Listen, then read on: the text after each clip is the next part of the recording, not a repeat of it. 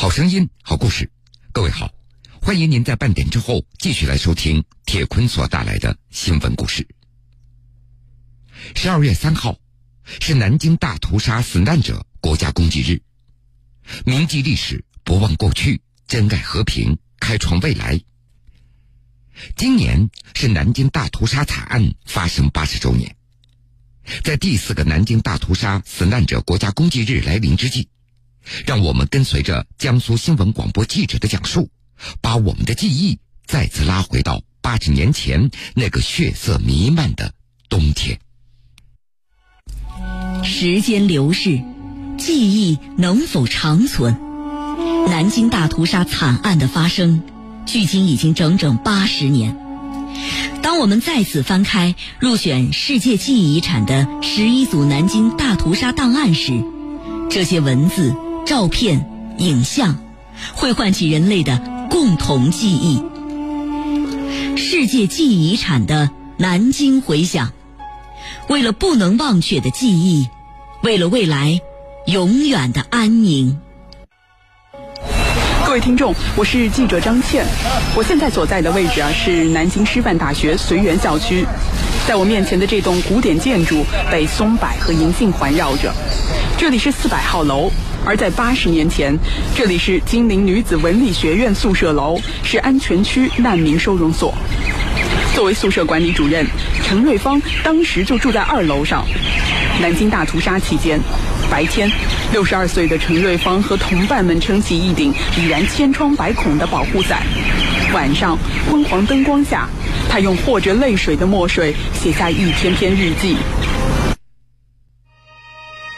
入选世界记忆遗产的十一组南京大屠杀档案，列在第一位的是现藏于中国第二历史档案馆的陈瑞芳日记。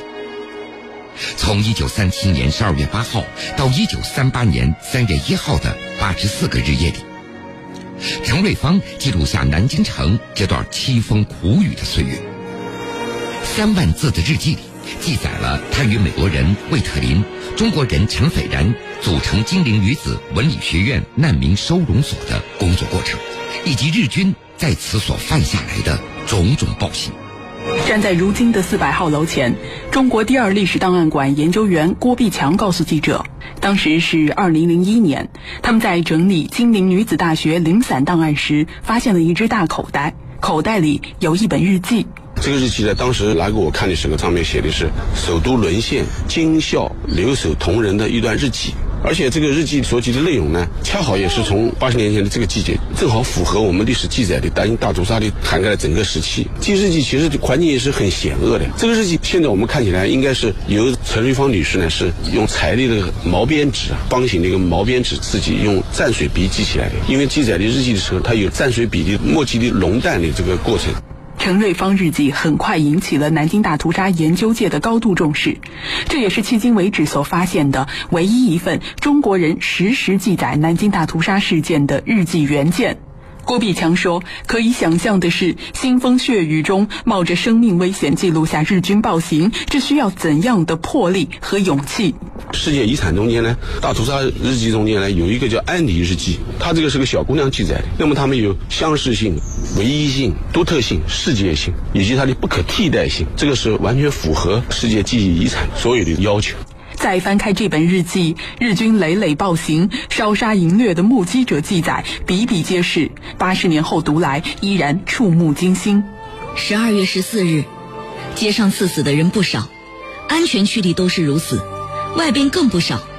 没有人敢去，刺死的多半是青年男子。十二月十七日，现有十二点钟，索斯写日记不能睡，因今晚尝过亡国奴的味道。今晚拖去十一个姑娘，不知拖到何处，我要哭了。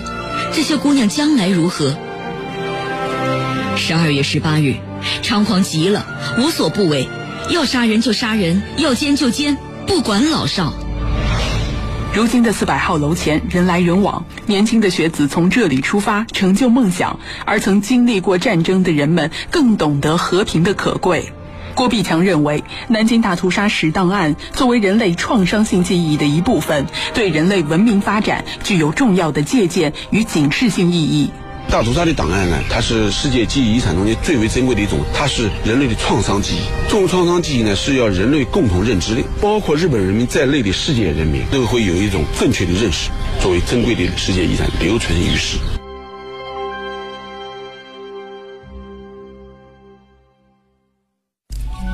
时间流逝，记忆能否长存？南京大屠杀惨案的发生，距今已经整整八十年。当我们再次翻开入选世界记忆遗产的十一组南京大屠杀档案时，这些文字、照片、影像，会唤起人类的共同记忆。世界记忆遗产的南京回响，为了不能忘却的记忆，为了未来永远的安宁。各位听众，我是记者钱一鸣。我现在所在的位置是在南京的老门东附近。如今，这里已经被打造成了古色古香的历史文化景区。而八十年前，就是在这里，也是这样一个冬天，一队日本兵冲进了新路口五号上的一栋民宅。宅子的住户夏淑琴全家九口人中的七口惨遭屠杀，而只有八岁的夏淑琴在身中三刀后昏死了过去，才和只有四岁的妹妹幸免于难。一位美国牧师约翰马吉用摄影机拍下了小姑娘夏淑琴当时的惨状，而这段影像日后成为了指控侵华日军南京大屠杀的铁证。入选世界记忆遗产的十一组南京大屠杀档案，列在第二位的是美国牧师约翰马吉的十六毫米摄影机及其胶片母片，现藏于侵华日军南京大屠杀遇难同胞纪念馆。一九三七年十二月十三号，南京沦陷以后，马吉冒着生命危险，用一台十六毫米摄影机拍下了侵华日军在南京城内的暴行，总共拍摄了四盘胶片，大约一百零五分钟。这组真实的镜头是留存至今有关侵华日军南京大屠杀的唯一的动态画面。南京沦陷后，所有记者被日军要求离开。十二月十三号后，南京成了一座信息孤城。约翰马吉用的是一台家用摄影机。八十年后，他的孙子克里斯马吉回到南京追忆祖父的事迹。克里斯说，祖父购买这台摄影机初衷是为了拍摄工作和家庭生活的美好。在当时的情况下，他调转镜头，做出了富有人性光芒的选择。So his condition was a lot different. 当时的情况可以用恐怖来形容。我的祖父当时本可以轻易离开，别人告诉他回家吧，别留在这里，但他最终选择了留下，照顾这里的人们，和他们一起战斗，同时成为这场悲剧的证人。鼓楼医院是江苏省最知名的公立三甲医院之一。大屠杀期间，它是国际安全区建立的第一所急救医院。在这里，约翰马吉拍下了近三十位中国难民被日军迫害的惨状。由于无法记录声音，他在每个案例后面都附上了一段说明。这个十九岁的姑娘已经怀孕七个月，一个日本人要强奸她，她进行反抗，因此被日本人拿刺刀刺了一通。被送来医院时，她身上至少有二十九处伤口。一天后，她就流产了。这是一个约十一岁的小女孩，她和她的父母当时站在一个防空洞附近。日本士兵用刺刀刺死了他的父亲，开枪打死了他的母亲，还用刺刀刺中了他的肘部。这是长江上的一个船夫，日本兵向他开枪后，又在他身上浇了汽油焚烧。虽然他拖着身子逃到医院，但还是死了。东京审判五十年后，一九九八年，日本右翼分子东中野修道和松村俊夫公开将南京大屠杀的幸存者描述成了假证人，甚至指控幸存者夏淑琴是故意编造事实、欺世盗名。为了正义和尊严，二零零零年，七十一岁的夏淑琴在南京以侵害名誉权为由，起诉日本人松村俊夫、东中野修道以及日本辗转社。马吉的影像成为了关键性证据。夏淑琴的外孙女夏媛，当时帮我们打官司的这个律师是从纪念馆找到了这个视频证据。当时约翰马吉拍摄的这段视频呢，成为了嗯我外婆打这场官司的一个重要的一个证据。嗯，也正是因为有了这段视频，最终这个官司也是获胜了。如今，每年有无数来自世界各地的参观者在南京大屠杀遇难同胞纪念馆通过这段视频见证侵华日军的暴行。在江苏省社科院历史研究所研究员崔威看来，今天马吉的这段影像更加珍贵。随着时间的流逝，南京大屠杀离我们越来越远了。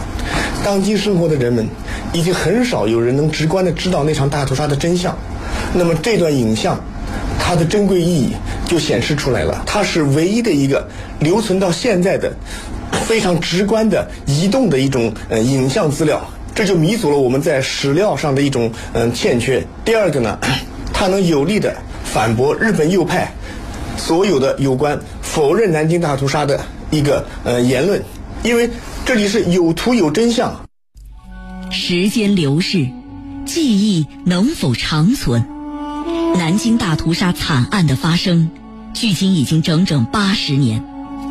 当我们再次翻开入选世界记忆遗产的十一组南京大屠杀档案时，这些文字、照片、影像，会唤起人类的共同记忆。世界记忆遗产的南京回响。为了不能忘却的记忆，为了未来永远的安宁。各位听众，我是记者张倩，我现在啊是走在南京的长江路上。如今的这里不仅是商铺林立，同时还是南京的一条文化特色街区。而在整整八十年前，日军持续数周的大屠杀，让这里蒙上了浓重的血色。就在长江路顾一郎附近，这里曾经有一家小小的照相馆。一九三八年一月的一天，十五岁的小学徒罗锦从师傅手中接过了一个日本少尉军官拿来冲洗的两卷幺二零樱花胶卷。照片在暗房里成像的瞬间，战争中日军人性的沦丧充分暴露。入选世界记忆遗产的十一组南京大屠杀档案，第三份那是一本泛黄的硬纸的小相册，现存于中国第二历史档案馆。相册里是十六幅由日本士兵自己拍摄，记录侵华日军累累暴行的照片。一九三八年，南京华东照相馆学徒罗锦冲洗并保留了这些照片，后来又被吴璇所保存。这本相册成为了战后审判日本战犯时提交南京军事法庭的金字第一号证据。按照日本军国主义的逻辑，他们在中国实施的种种暴行是所谓战胜者的荣誉。暗房冲洗时，罗锦留了一个心眼，为了保存罪证，他从照片中选出十六张，多印了一套，并且制作成一本硬纸小相册。这是罗锦生前讲述相关内容的录音。我决定在封面上，在左上角画了一个心，右下角。画的一把刀，刀下面呢有一滩血，这是我们一个故事，所以我在这个右上角的时候呢，写着写的一个尺字，刀心尺都勾了黑边。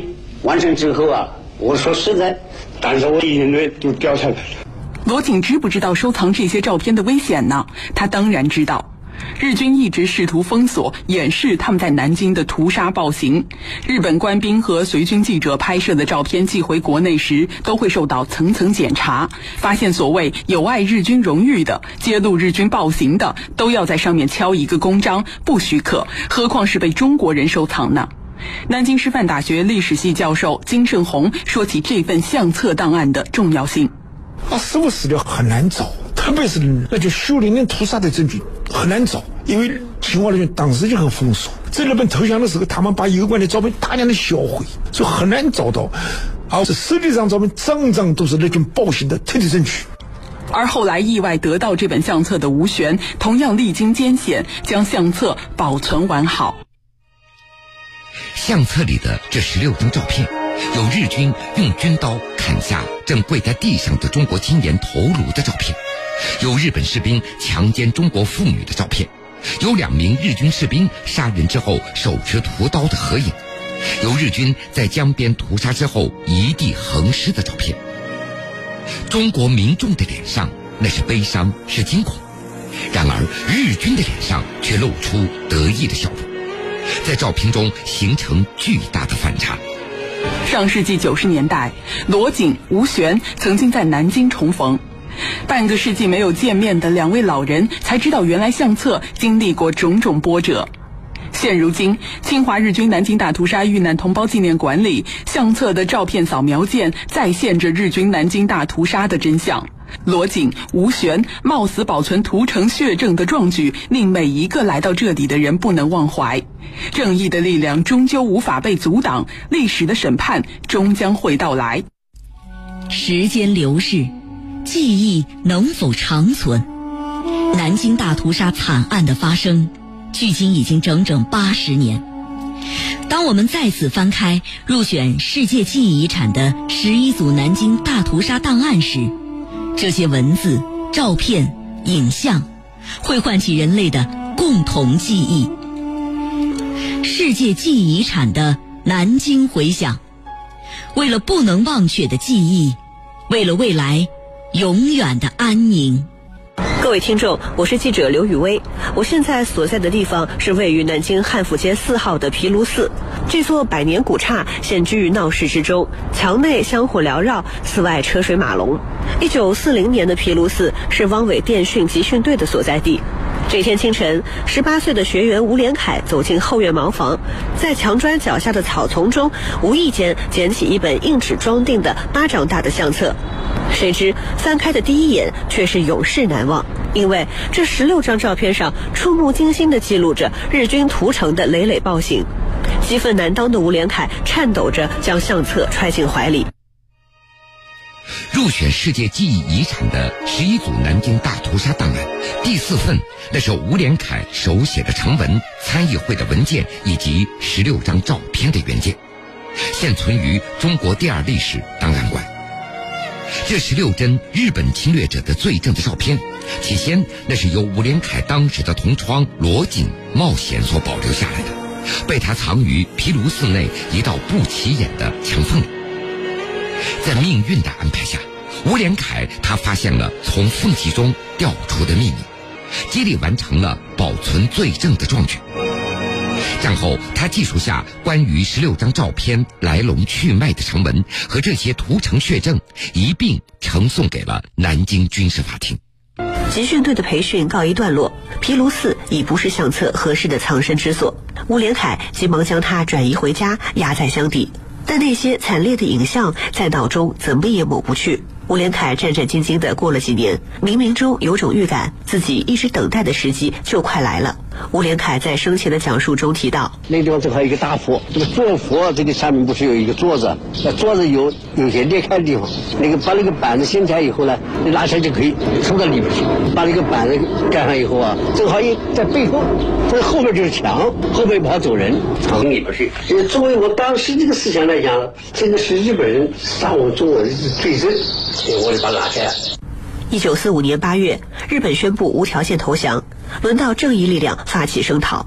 南京街头贴出布告，号召市民们检举侵华日军犯下的暴行。此时，站在布告下的吴连凯为欢庆战争胜利，已改名为吴璇。他找出尘封已久的相册，去了南京临时参议会。在众人被所成之物深深震惊时，吴璇屏息凝神，写下这篇成文。为呈现南京大屠杀案敌后罪行照片室。胜利以来，此十六张照片使得重睹天日。经闻贵会有搜集敌后罪行、侦讯战犯用，特将该项材料检出，请代送有关机关，使残暴敌寇得以明正典刑。成文的末尾留有吴璇按下的一大块血红的手印。在对南京大屠杀主犯谷寿夫开庭公审时，一向拒不认罪的谷寿夫，面对法官当庭出示的罗锦和吴璇冒死密藏的屠城血证，顿时脸色大变，慌乱不堪，最终俯首认罪。南京师范大学历史系教授金盛红表示，在侵华日军南京大屠杀惨案发生八十年后的今天，任何为侵略罪行脱罪和翻案的言行都是站不住脚的。谎言、狡辩在铁证面前显得无比苍白无力。实际上，照片呢后来被证明在南京的举行的第二本战犯的审判中发挥了巨大的作用，被定为禁止记忆号证据。不仅在当时发挥的作用，现在继续发挥着它的证据作用和宣传作用。现在日本一块势力不是想否认南京大屠杀吗？我们要和他辩论，和他打官司，就要证据。而这实际上照片是最好的证据。时间流逝，记忆能否长存？南京大屠杀惨案的发生，距今已经整整八十年。当我们再次翻开入选世界记忆遗产的十一组南京大屠杀档案时，这些文字、照片、影像，会唤起人类的共同记忆。世界记忆遗产的南京回响，为了不能忘却的记忆，为了未来永远的安宁。八十年前，那个血色弥漫的冬天不堪回首。那场浩劫跟幸存者们、史学家们、民间志愿者们，以及与我们每一个人都息息相关。历史不能忘却，和平需要珍视，未来更要共同开拓。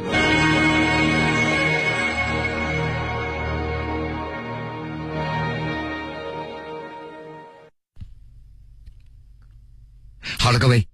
非常感谢您收听了今天全部的新闻故事，明天同一时间我们继续来收听世界记忆遗产的南京回响。